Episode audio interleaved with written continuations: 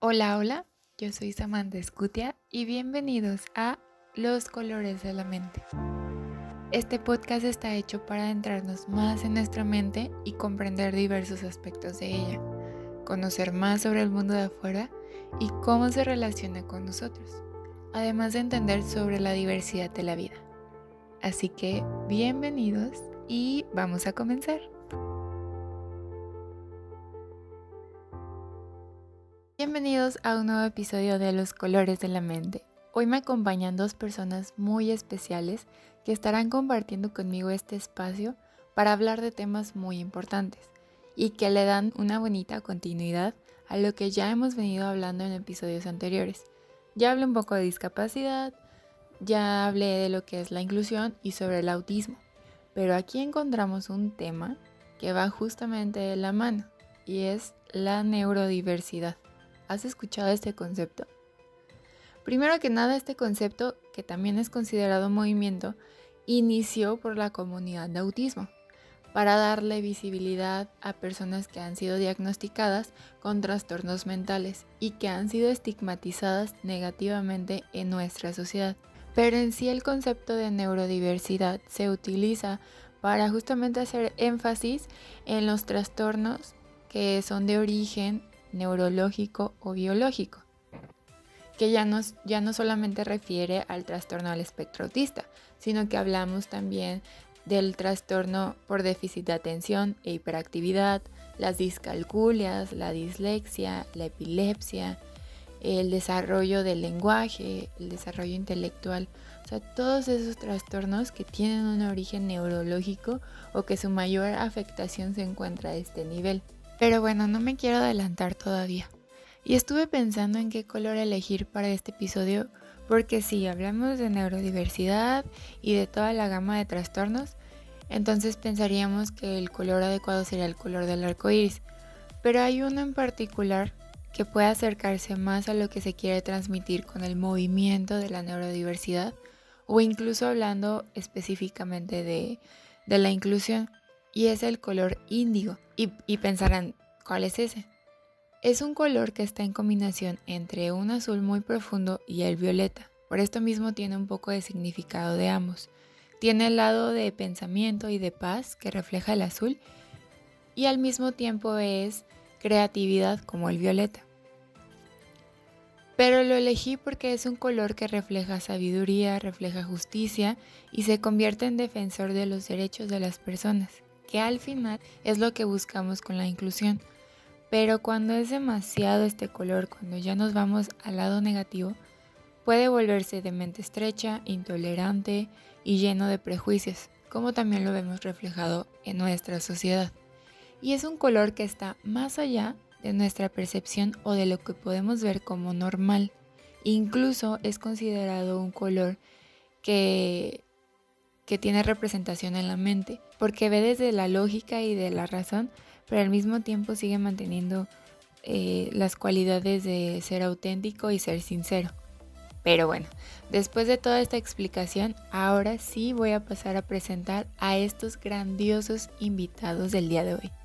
Ellos son terapeutas de Centro Team, un centro dedicado al desarrollo de habilidades, manejo de conductas en personas con trastorno del espectro autista y además asesoran a familias.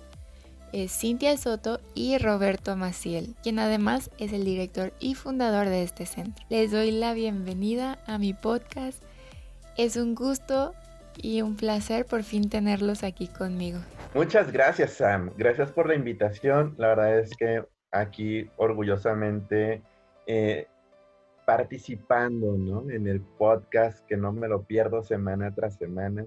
Qué bárbara, me gustó muchísimo tu último podcast. Creo que es toda una clase de lo que viene siendo autismo, lo abordaste perfecto. Y para quienes no lo han escuchado, háganlo ya. Este, junto con todos los anteriores, también el, el, último que tuviste con tu invitada sobre modas, qué, qué, qué increíble, qué increíble. Lo haces bastante bien. Entonces, muy honrado de estar aquí contigo esta mañana. Ay, no, muchas gracias a ti, Robert, por aceptar esta invitación. ¿Cómo estás, Cintia? Muy bien, ¿y ustedes? Bien, también, gracias. Muchas gracias por la invitación, Samantha. Eh, La verdad es que es un trabajo extraordinario lo que haces. Claro que siempre estamos atentos a todas tus publicaciones porque nos dejan mucho a reflexionar y mucho aprendizaje para todo tipo de personas. No necesariamente tienen que ser psicólogos, que es lo que más me gusta de los podcasts que has manejado.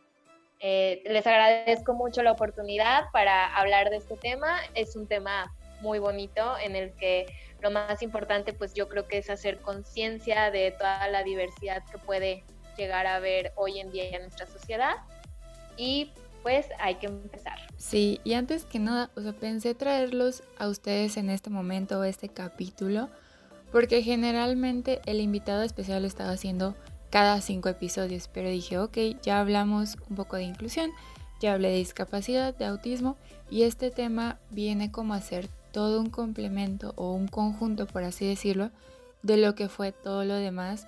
Y qué mejor oportunidad que poder compartir con ustedes eh, pues todo esto.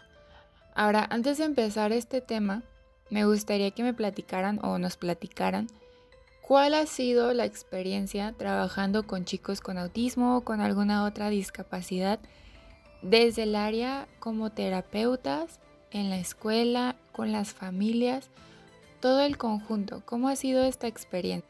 Bueno, pues yo te voy a compartir un poco de la trayectoria que tengo en, esta área de educación especial y tratando con las familias, eh, con los chicos, con TEA, con pues con todo ese, este tipo de poblaciones. Eh, la verdad es que pues yo inicié mi, mi, carrera profesional en cuanto al mundo laboral siendo monitora. En un inicio pues no era monitora de un chico con TEA, más bien era monitora de un chico con hidrocefalia y ya después este, tuve la oportunidad de colaborar con Roberto para trabajar con un paciente que él, tenía, que él tenía y de ahí pues ya nos conocimos y pudimos colaborar juntos en el centro y la verdad es que ha sido todo un reto, un reto porque obviamente cada chico es diferente, aunque vengan, aunque vengan con, con un diagnóstico en común, eh, pues sabemos que hay niveles de autismo hoy en el manual que tú ya platicaste en el podcast pasado, que es el DCM5 y la, la modificación que se hizo ahora con el diagnóstico. Y pues claro que nosotros siempre buscamos tener un trabajo muy personalizado hacia las necesidades que presenta nuestro paciente junto con su familia y hacer un trabajo lo más multidisciplinario posible, porque nosotros creemos firmemente que es muy importante que todas las áreas y los interesados y, los profesionistas involucrados con estos casos, pues podamos estar en una misma sintonía y tengamos algunos objetivos en común y también podamos compartir diferentes conocimientos, estrategias, técnicas y claro, pues aprender de todos. La verdad es que ha sido un, hermoso camino, me he topado con personas eh, admirables, familias admirables y, con chicos que me sorprenden cada día al ser testigo de sus avances. Y la verdad es que me siento muy satisfecha. Yo sé que pues hay que seguir, siempre se aprende y siempre, siempre procuro estar pues ahora sí que a la vanguardia de los temas y las investigaciones que se hacen en cuanto a estos temas, que diga en cuanto al autismo, perdón y entre otras, otras poblaciones que también pues les damos seguimiento. Y pues la verdad es que yo estoy muy agradecida con Roberto porque ha sido mi mentor desde que pues yo he estado en Centro Team y pues estoy tan enamorada como él del trabajo que hacemos y de lo humano que es eh, pues esta parte del ser humano y de los de tratar eh, con las familias. Claro, y qué importante lo que dices de, del trabajo multidisciplinario, porque luego pasa mucho que somos como muy celosos de lo que hacemos, de nuestro trabajo, tanto como terapeutas como maestros, creemos que nuestro trabajo es el principal. Pero pues muchas veces va acompañado de todo y, se puede hasta complementar, porque al final todos buscamos el mismo objetivo, ¿no? Así, es. Fíjate, em, así retomando un poco, ¿no? Em, ahora me toca presentarme. Yo también empecé hace cerca de 11, 12 años el trabajo de ya como terapeuta. De igual manera comencé siendo monitor, ¿no? Y creo que fue algo que se dio casualmente, pero fue muy acertado. Durante dos años me tocó ser monitor y durante esos dos años aprendí como no tienen idea, ¿no? Este, así como tú también lo mencionabas, ¿no, Sam? Vas, vas, vas conociendo esa diversidad que hay en el, en el salón, ¿no? Vas conociendo a tu chico, eso te permite ver el montón de estímulos que de repente tienes en el ambiente, en que esos estímulos se van transformando en reacciones de tu chico y le vas aprendiendo. Durante esos dos años, la verdad es que aprendí como no tienen idea. Todavía tengo muy, muy, fresco un recuerdo en donde me acuerdo que una de las compañeritas de, de, de mi chico le tocaban jalones de cabello y de repente hasta pellizcos. Un día ella me aborda, yo estaba sentado en la jardinera del kinder, ella me aborda y me dice, es que ya sé qué es lo que tiene mi, mi amigo. Y, le dije, ¿qué es lo que tiene tu amigo? Y me empezó a decir, él tiene autismo. Y me empezó a hacer la mejor definición que había escuchado de autismo, ¿no? Se me empezó a decir que, eh, que ella sabía que él quiere que sea su, su, su amigo, pero en esa parte de ser su amigo, pues simplemente no lo conseguía porque tenía dificultades en las interacciones sociales, ¿no? Que no era que, que quisiera pellizcarla, sino que de repente había ciertos impulsos que para él le costaba más trabajo poderlos detener. No era que, que, que, que no pudiera hablar por completo, sino que en esa parte de, de, expresión de ideas y de uso de un lenguaje verbal se tienen dificultades, ¿no? Pero así como eso que recuerdo, empezó a dar un montón de, de, de criterios, ¿no? De lo que es el autismo. Estuvo increíble, ¿no? Como, como en esa parte, pues una nena de seis años, cinco años, ya conocía lo que era el autismo, ¿no? Entonces arranqué como, arranqué como monitor, luego ya empecé a tener la oportunidad de tener algunos papás, algunos pacientes y bueno, a partir de ahí empecé a hacer una serie de supervisiones. Cuando nace el proyecto de Centro Team, nace pensando en chicos con autismo, pero nos damos cuenta, ¿no? De esta neurodiversidad, en donde de repente, ¿no? Eh, no solamente es el chico con autismo el que tiene problemas de conducta, sino tienes un montón de chicos que sin importar el diagnóstico, presentan los problemas de conducta. Entonces empezamos a abrir las puertas a que no solamente fuera autismo lo que se atiende en el consultorio, sino ya empezamos a recibir chicos con otros diagnósticos. Incluso actualmente tenemos chicos que no tienen un diagnóstico. Su diagnóstico es un diagnóstico este, no identificado, ¿no? O sea, realmente hay chicos que no tienen un diagnóstico porque tienen una enfermedad rara. Entonces está, está interesante, ¿no? Como, como esta neurodiversidad, teniendo bien planteado un plan de trabajo y toda una metodología, se pueden ir abordando. Pero sí, Sam, el, el, tema del día de hoy que viene siendo la neuro, neurodiversidad está interesante porque eh, esas diferencias ¿no? en el pensamiento marcan, ¿no? y hacen la pauta para que tengas una percepción de la vida diferente, ¿no? En donde esta neurodiversidad en un ambiente regular benefician a todos, ¿no? Porque a todos, porque de repente te das cuenta que tu compañerito aprende, aprende de manera distinta, ¿no? Eh, eh, y que ese aprendizaje, esa forma en que él pone atención de manera distinta, tal vez es algo que no habías considerado y que puede ser una forma más sencilla de hacerlo, ¿no? Y, eh, y, y este concepto, ¿no? De neurodiversidad, por ejemplo, me encanta porque te ayuda a reducir, ¿no? Significativa, significativamente ese estigma al diagnóstico, ¿no? Y ya lo reduce simplemente a como esa diversidad, ¿no? Que hay en el aprendizaje y en la forma en que pones atención. Sí, y ahorita en la sociedad nos encanta poner etiquetas de todo o ir catalogando, es que él tiene esto o tiene esto otro, y como tú dices, nombrar el diagnóstico, cuando la persona pues se encuentra mucho más allá de esto. Y te pueden dar ciertas características que tiene el trastorno o que debe cumplir la persona, pero a veces se salen de eso y logran cosas extraordinarias fuera de ese diagnóstico. Y, y que es parte de la diversidad que hay en todo este esta sociedad o en, esta vida. Y a mí, a mí me gustaría mucho, eh, pues, también platicar desde cómo nació todo este movimiento, porque este movimiento de la neurodiversidad, se, o sea, este término se adoptó más o menos a, a inicios de los años 90 y fue por lo mismo de que veían pues toda la desigualdad que pues que se sufrían en las escuelas, ante la sociedad, infraestructura, que no había las, no estaba adaptado para las necesidades de, de otras personas. Y también eso es bien importante porque claro que la, el, ahora sí que el concepto y el objetivo en sí es pues defender también los derechos de las personas que, que, son diferentes. Bien lo decías tú en tu podcast pasado, o sea, todos somos diferentes.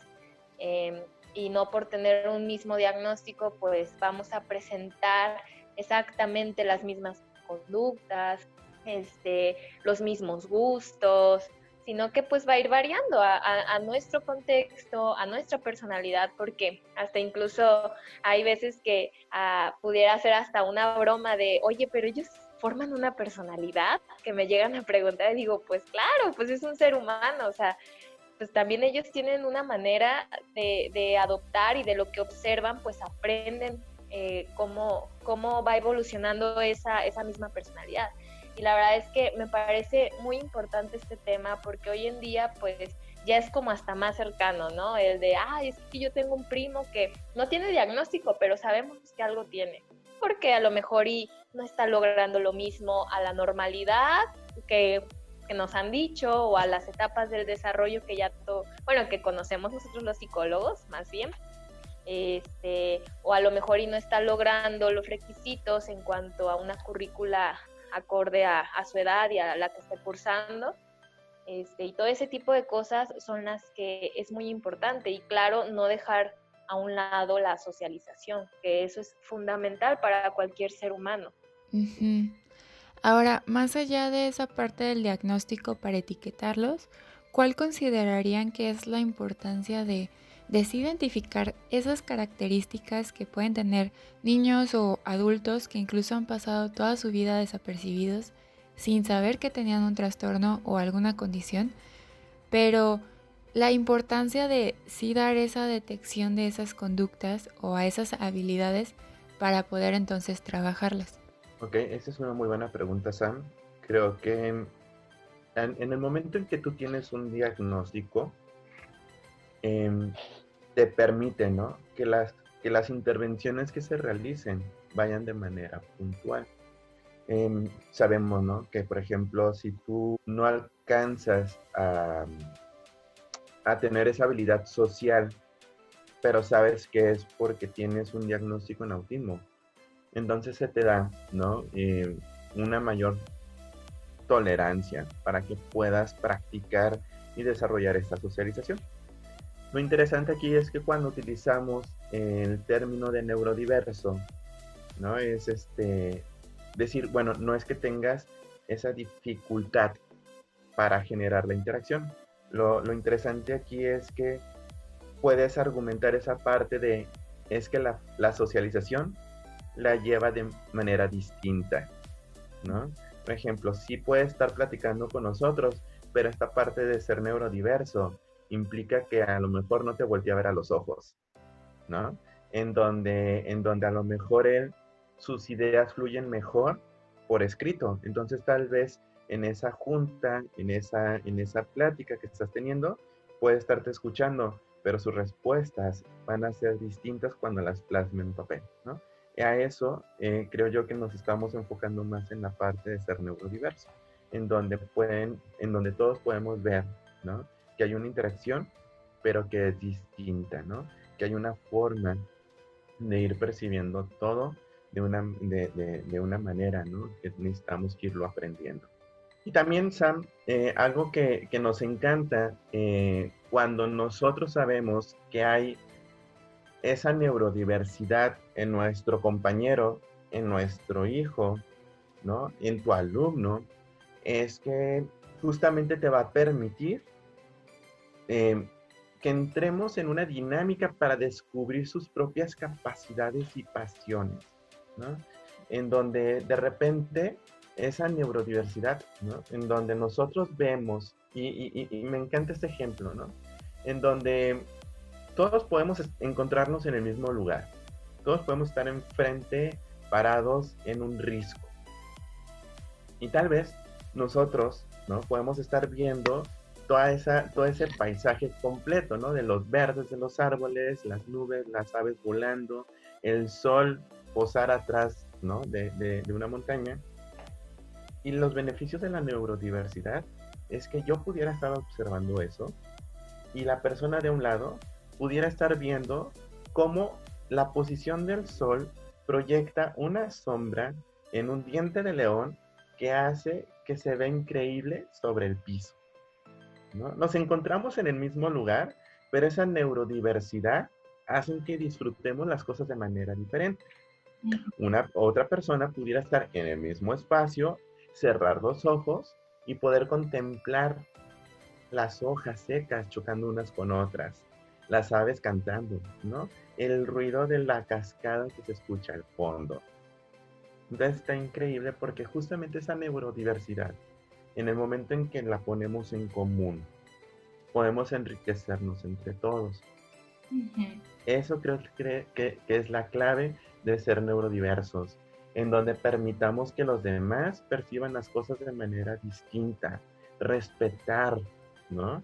Cuando están compartiendo su experiencia. Porque en la medida en que nosotros vayamos adoptando esas ideas, todos nos enriquecemos.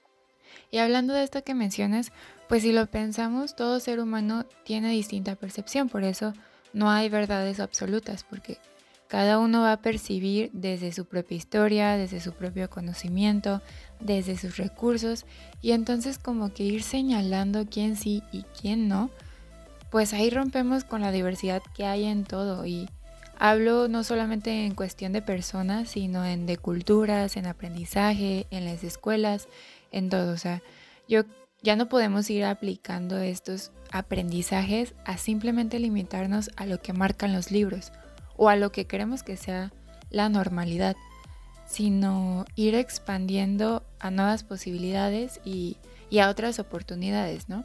Que sobre todo ahorita que está cambiando esta cuestión de aprendizaje por, por lo de la pandemia y estar estudiando en casa, se van detectando que los niños van teniendo otras necesidades que los chicos con alguna discapacidad o condición también la van teniendo.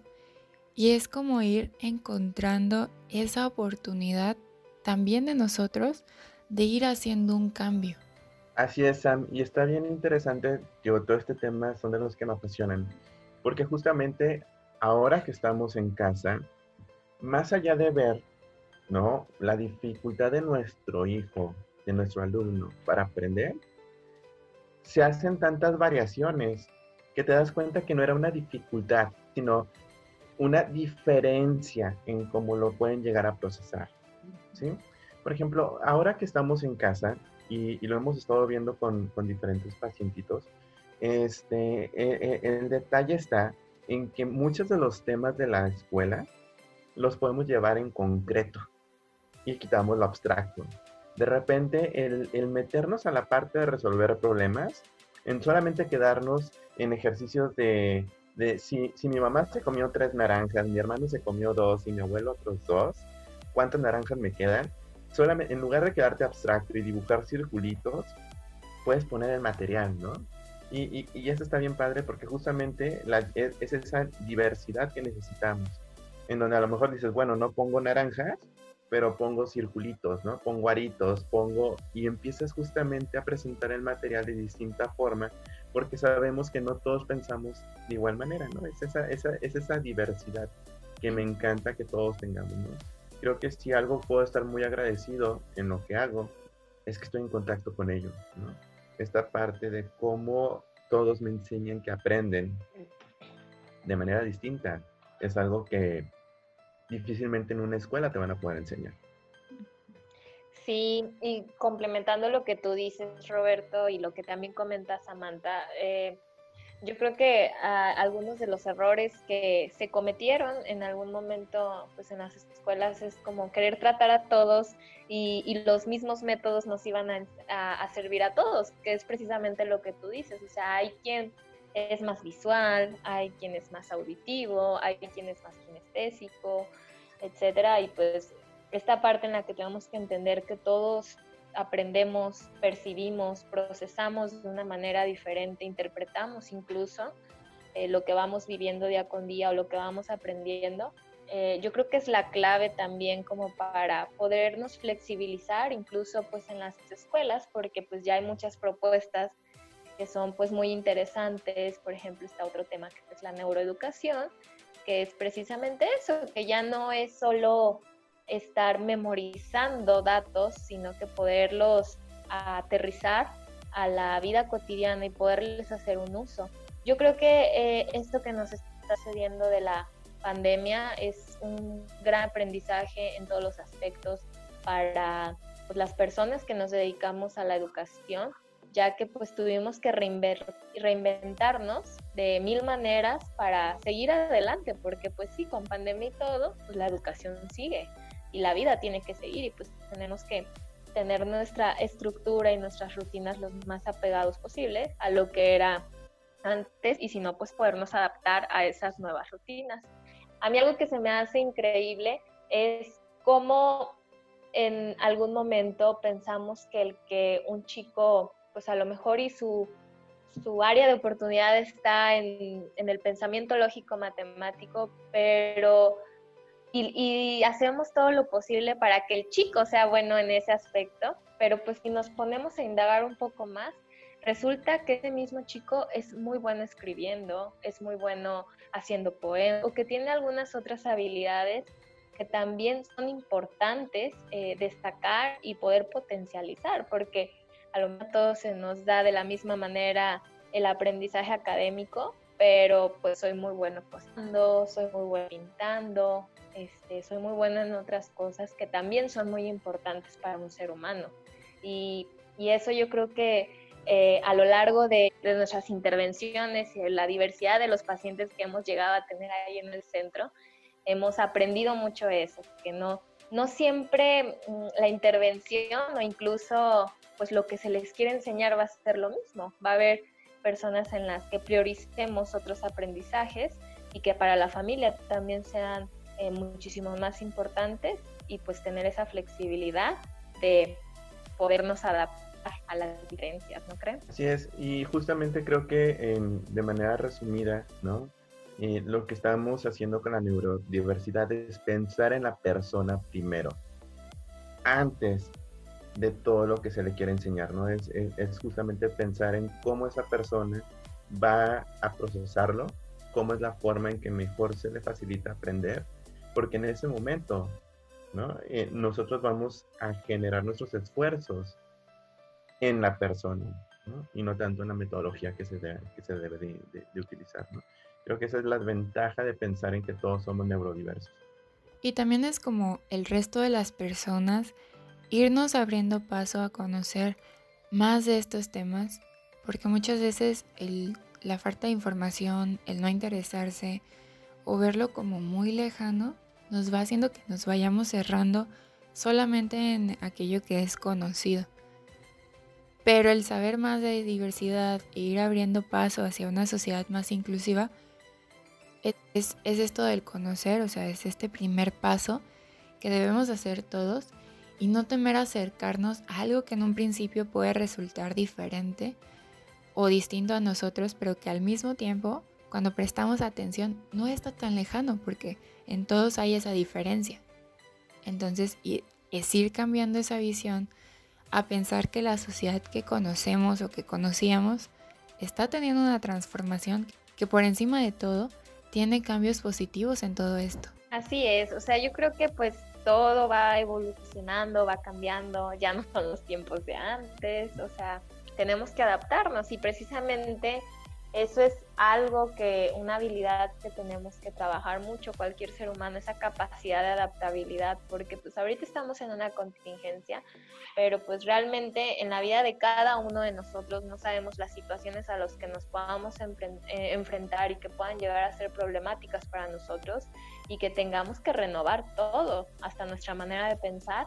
Y pues esa, esa adaptabilidad que, que algunas personas pues tienen más desarrolladas que otras o que es más, más sencillo para unos que otros, este, pues es, es muy importante eh, pues aceptarlo y buscar siempre las herramientas, eh, innovarnos, o sea, eso es sumamente importante para todos porque pues ahora con todo lo que hemos vivido, yo creo que una sociedad inclusiva o incluyente sería pues también predicarlo desde casa y, transmitirlo a los chiquitos que a lo mejor los podríamos catalogar como neurotípicos o chicos regulares, que puedan también convivir con todo con todas estas personas que, que ven las diferencias y que sepan que ser diferente no es nada malo, más bien que todos somos diferentes en de alguna manera. Y Cintia, ahorita que tomas este tema del camino hacia la inclusión o de una sociedad más incluyente, ¿qué consideran ustedes que tendríamos que ir haciendo para continuar abriéndonos paso a esta transformación hacia esa inclusión? Creo que, mm, bueno, algo que no les comenté es que tengo la oportunidad de dar clases a nivel licenciatura y una reflexión que he estado eh, haciéndole mucho a mis estudiantes de psicología eh, de los semestres a los que imparto y las materias que tienen que ver con este tipo de temas. Eh, la reflexión creo que va más enfocada a la parte en la que pues cómo vas a ser alguien inclusivo o cómo le vas a hablar a alguien de inclusión si son, o sea, mucha gente no sabe lo que es la inclusión o no tiene ni idea de estos términos o no la pueden entender desde una perspectiva psicológica y a lo que nos referimos con inclusión, neuroeducación, trastornos, síndromes, eh, escuelas inclusivas, trabajos inclusivos, áreas inclusivas, etcétera, pues todos esos términos que ya están muy vigentes. Yo creo que lo más importante es poder de darle la información a cualquier persona y que sea accesible, porque muchas veces tenemos esa buena intención de querer hacer algo por, eh, por las personas que notamos que tienen alguna dificultad, ya sea motriz, física, cognitiva, lo que nos podamos encontrar, pero no sabemos cómo. Yo creo que esa parte es muy importante porque para esto tenemos que tener la información, educarnos de alguna manera para saber bien cómo actuar de la manera más asertiva y poder hacer pues esa parte de la inclusión. Creo que ese para mí sería la clave de poderle transmitir a la sociedad este, que, que puedan tener información accesible y clara y claro que pues que sea muy entendible para cualquier tipo de personas. Algo, algo que a mí me, encanta, ¿no? en lo que pienso, luego de repente le doy muchas vueltas, es que de repente, durante este tiempo, ¿no? Nosotros, a nosotros nos está tocando vivir la transición en donde la sociedad está empezando ¿no? a adoptar un pensamiento neurodiverso. Si nos vamos hace unos 20 años atrás, ¿no? el, ver a una persona en, una silla de ruedas, verla con un bastón, ver eh, que presentaban comportamientos distintos, ¿no? Eh, era, era, era sinónimo de señalar. Hoy en la actualidad, si se fijan, las escuelas están permitiendo justamente toda esta parte de la inclusión. Y lo padre este, es que en este tiempo, toda esa generación de chicos que ya se encuentran en secundaria, han estado conviviendo en una neurodiversidad, que les aseguro que conforme vayan creciendo y tengan hijos, esta neurodiversidad ya va a estar tan cotidiana, ¿no? Que realmente ya no vamos a ver a los demás como un diagnóstico, sino lo vamos a ir considerando como esta parte de, diversidad que tenemos con, con otros, ¿no? y que justamente este tipo de, de, situaciones que en esta pandemia, ¿no? Nos hace ver primero a la persona, donde piensas, preguntas, oyes, ¿cómo estás? Y en donde te enfocas en cómo lo estás viviendo, ¿no? Entonces te vas enfocando justamente a esa diversidad de cómo los demás van procesando toda la información que tiene alrededor. Sí, también cambiando la percepción que se tiene de, ellos, como tú dices, en lugar de verlos y de pensar con lástima o de pobrecito, verlos como una persona que también es capaz y que también tiene sus habilidades, que también vive la vida como cualquier otra persona. Y ahorita estaba pensando que hace poco acaban de subir una serie a Netflix hablando de cómo los chicos dentro del espectro autista viven las relaciones, cómo interactúan, la dificultad a la que se enfrentan también en esta búsqueda, sus necesidades, este, que al mismo tiempo nos hacen darnos cuenta que viven esas experiencias igual que uno. O sea, el enamoramiento, el que no consigan a, a alguien, el que les rompan el corazón, cosas que toda persona vive, pero que a veces no creemos que ellos lo hagan. Es, es, sí, sería muy interesante. ¿Sabes cómo se llama? Ay, espera, no recuerdo. Ahorita te digo.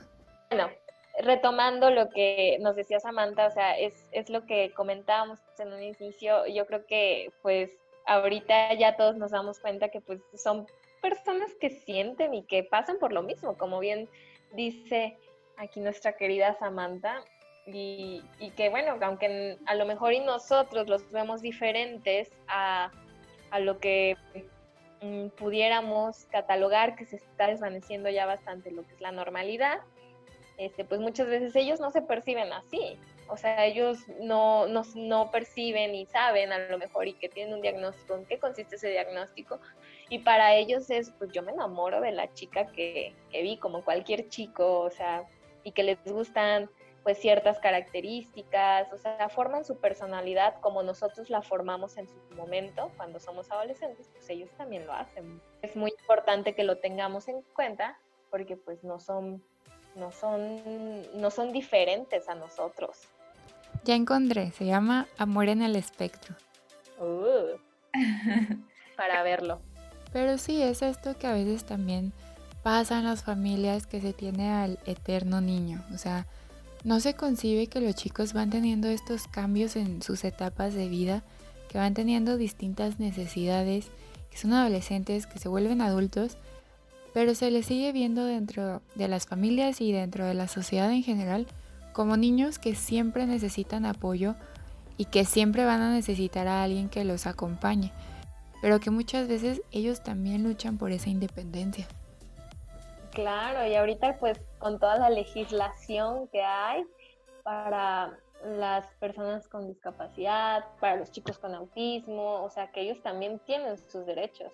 Incluso algo que se me hace muy, muy importante abordar con las familias, pues es, es ese, pues de que ellos también van a crecer y que también les van a interesar las, las chicas o los chicos. Este, y claro que también ellos tienen que recibir una educación sexual adecuada eh, para sus necesidades en particular y también las necesidades de la, de la, familia, porque yo creo que ahí entra mucho la parte de la psicoeducación, ¿no? La psicoeducación hacia la familia en cuanto a, bueno, pues ellos también tienen necesidades y, tenemos que entender eso y aceptarlo, que ya no es nuestro chiquitín de 10 años y yo creo que pues a nosotros que nos ha tocado verlos cómo crecen y cuando les cambia la voz, o sea, nosotros como terapeutas es como, oh Dios mío, ya eres todo un adolescente. O sea, yo me imagino sus mamás, sus papás, que también pues aceptarlo es difícil, pero hay que trabajar en eso para que ellos también lo comprendan. ¿O no crees, Robert? Sí es. Robert, y complementando un poco este tema de inclusión, que ya escuchamos un poco de lo que nos contó Cintia, ¿cómo piensas tú que podemos llevarlo a cabo desde lo que ha sido tu experiencia en diversas escuelas o incluso en el trabajo que has hecho en distintos estados o distintos lugares? Mira, en, la parte de la inclusión, ¿no? Tenemos que ser bastante cuidadosos hasta cómo tu terapeuta vas presentando a tu chico, ¿sí? En donde si, y es más, vamos haciendo un ejercicio. De repente, ¿no? Cuando tú hablas eh, del autismo, que es lo que tú sueles llegar a mencionar, ¿no? ¿no? De repente cuando tú dices uno de los rasgos es dificultades en las interacciones sociales. En lugar de decir que, que, las personas con autismo llevan un proceso distinto al momento de realizar interacciones sociales. por lo regular, estas interacciones inician sobre temas de su interés. Entonces, por momentos hay que iniciar hablando sobre ese tema de su interés para de ahí poder entrar a otros temas de manera sencilla. Entonces, de repente, cómo lo abordas tú como terapeuta va a ser importante. Otro ejemplo de eso sería, por ejemplo, de es que perciben las cosas de manera distinta. es esa parte de repente decir, híjoles, es que si perciben todo, entonces el rojo lo ven como rojo, el azul lo ven como azul, ¿no? Eh, y, creo que como terapeuta, en esa parte de la inclusión, es como esa parte de el rojo, ¿no? Puede ser un color que sobresale a sus gustos de ante los otros colores, ¿no? Entonces de repente vas a ver que va a prestar más atención a todo aquello que tenga un color rojo, en donde nos podemos meter un poco más en la parte de, fíjate, es que las palomitas, cuando las come, lo que disfruta es que sus sabores pueden llegar a ser neutros en comparación de las papitas, que sus sabores pueden ser más intensos, ¿no? En lugar de decir, por ejemplo, que, la forma de percibir es, es manera distinta, ¿no? Entonces te metes más eh, justamente en cómo perciben o cómo lo van haciendo, ¿no? Bien, bien lo decías en el capítulo anterior, ¿no? Cómo era la parte de la, de, de la sobreestimulación, ¿no? De cómo perciben las personas que tienen esa hipersensibilidad cuando salen del agua. Eh, lo mismo nos tenemos que ir enfocando en la parte de, cómo ir haciendo inclusión en la escuela. Si yo llego y en la escuela les digo lo que no sabe hacer, entonces las personas se van a quedar con eso. No sabe interactuar, no habla, ¿no? Este, no, no, no tolera la música, ¿no? Porque eso les duele en los oídos. o pareciera que no sienten, si yo llego y presento a mi chico con esa carta, entonces lo más probable es que voy a generar una barrera entre él y sus compañeros. Pero si yo llego, ¿no? Y presento a mi chico con, con un, a él le encantan los dinosaurios. Pueden llegarle a preguntar lo que quieran de dinosaurios y él lo va a saber. Entonces estoy abriendo como esa carta de decir, pregúntele. Y van a ver que sabe mucho en donde si nos acercamos y le decimos cuál es el nivel máximo de volumen ¿no? que puede llegar a tolerar, ya hasta podemos hacer ejercicios, ¿no? De, a ver, adivinen qué volumen se encuentra, ¿no? Para que el chico empiece a decir, no, ya está demasiado alto, está en un 6, ¿no? O, o, descubrir, por ejemplo, que de repente hay cierta música que te la va a tolerar bastante alto y va a haber otra que no necesariamente. Entonces, en la parte de la inclusión va a depender nosotros cómo hagamos ese primer contacto. Ya una vez que estamos dentro, lo importante es ir dando información. Algo que me acuerdo mucho con alguien que estuve discutiendo del tema, es que tampoco puedo dar por hecho que es responsabilidad de los demás conocer el diagnóstico. O sea, por ejemplo, si alguien conmigo llegara y me hablara de la esclerosis, la verdad no es algo que yo te pueda dominar con facilidad. ¿no? O sea, y a lo mejor si yo estoy metido en ese tema, dirían, es que eh, debes de, hacer inclusión a todo. Híjoles, pero ir conociendo sobre ese diagnóstico, ir conociendo sobre X frágil, ir conociendo sobre epilepsias, ir conociendo sobre convulsiones, tal vez es tanta información, ¿no? Que creo que ese primer acercamiento que debes de tener en la inclusión es, ¿qué veo? Ok, de lo que veo, ¿qué necesito entender? ¿Cómo puedo participar en ello? Porque una vez que lo entendamos, a lo que estamos viendo. El tipo de interacción que se va a ir generando va a fluir. Y eso nos va a permitir ir aprendiendo sobre la marcha. Y como bien lo mencionabas ayer, ¿no? Esta parte de, que aunque conozcas una persona con autismo, cuando conozcas otra, va a ser completamente distinta. Entonces, la parte de la inclusión se tiene que ir dando, ¿no? En, en, la manera de lo que tú vas conociendo de la persona y ir siempre presentando la forma en que de repente van a ir procesando esta información, de cómo irlos apoyando. De repente cuando yo tengo chicos que llegan y me preguntan, ¿y fulanito qué tiene? En lugar de decirle, ¿tiene autismo? Yo le respondo con una misma, con otra pregunta. ¿Qué es lo que tú ves? Porque en la medida en que él me vaya diciendo, es que no hablan, entonces empiezo a mostrarle que sí lo hace, pero de una manera distinta. Entonces quito esa, esa duda y es, pero si me ayudas, podemos perfeccionar este lenguaje. Esa es la forma en que a mí se me hace em, más sencilla y más amigable para poder hacer justamente la inclusión. Es como ir quitando la etiqueta o la barrera y a partir de, de eso ir observando la diferencia, pero no viéndola como algo negativo. Sino que algo que podemos trabajar y podemos sacar adelante. Sí, la verdad es que este tema es bastante amplio, es bastante diverso y podemos hablar de toda esta parte del aprendizaje o hasta cómo llevar la visión de la inclusión en nuestra vida cotidiana, pero con todo lo que nos fueron platicando ha sido bastante enriquecedor escucharlos, el escuchar su experiencia que nos hace complementarnos de distintas percepciones porque yo puedo hablarles a lo mejor de lo que conozco, en lo que ha sido mi formación, pero ustedes pueden tener distinta forma de ver todos estos temas de neurodiversidad, de discapacidad, y que al final lo que más nos mueve es el vivirlo, el, ser parte de. Así es, hay que ser parte de todo, ¿no? O sea, realmente hay que participar, porque mientras más te involucras, más aprendes. Así es, y eso de que comentabas de que, es que hay algunos psicólogos que suelen ser, o algunos profesionistas que suelen ser celosos con su trabajo, qué mejor que aprender de diferentes prácticas, de diferentes perspectivas, de, de, diferentes técnicas, porque al final de cuentas el sol sale para todos. Exacto, y qué bonito suena. Además que uno nunca va terminando de aprender. Puedes creer que ya sabes todo un tema y estudiarlo por años, pero todo va cambiando, todo se va transformando. Pero es tener ese canal abierto a nuevas posibilidades y nuevas maneras. Y bueno, ha sido un gusto y, un placer tenerlos en este episodio, platicar con ustedes. Y agradezco mucho que hayan aceptado la invitación. Es, es muy bonito ser parte de lo que ustedes hacen en Centro Team, el trabajar con ustedes, porque todos los días aprendo muchísimo, no solo de su conocimiento, sino de su calidad como profesionales y como personas. Y, y pues de verdad les agradezco nuevamente. Gracias por la invitación, Samantha. Yo, yo fascinado de poder estar con ustedes y claro, ¿no? De irles aprendiendo también con cada día que, que tenemos alguna sesión juntos. Sí, muchísimas gracias por la invitación, Samantha. Eh, de verdad que es todo un placer y un honor poder contribuir a, a, todo este proyecto tan bonito que has estado haciendo y pues esperando que nos vuelvas a volver a invitar para hablar de otro tema.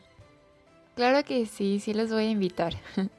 y para los que nos escuchan, sigan las redes sociales de Centro Team. Muchas veces se dan pláticas, se hace el acompañamiento tanto a familias como a profesionales en el trabajo con chicos con alguna condición para ir teniendo esas herramientas y estrategias de cómo ir trabajando con ellos. También si conocen de alguien pueden recomendar o eh, incluso se hace el trabajo con escuelas. Porque el apoyo pues se necesita más que nunca en estos momentos. De todos modos dejaré los datos en la página de YouTube y en el Instagram de Colores. Eh, y el centro está en, en Facebook principalmente, ¿no? Así es. Así es. Pueden buscarnos como, como CREA México o eh, por nuestros nombres, ¿no? Conmigo pueden encontrarme como Roberto Pedro Maciel Tejeda y ahí van a encontrar cualquier tipo de información respecto al tema de autismo. Y además que no solo es en Guadalajara, sino también en Hermosillo. Y ahora con la, con con la nueva modalidad online ya no tenemos barreras. Oh, pues muchísimas gracias Samantha por la invitación y a mí me pueden eh, encontrar en Facebook como Cintia Soto, con Y al inicio. Sí, y, y esa parte, ¿no? Hay que escuchar, aprender y aplicar. Pues nuevamente muchísimas gracias por acompañarme en este episodio. Y a los que nos escuchan, no olviden suscribirse en YouTube y en Spotify para que cada lunes puedan iniciar la semana con un tema nuevo y en las redes sociales también del canal. Los estaré viendo en el siguiente episodio de Los colores de la mente. Bye.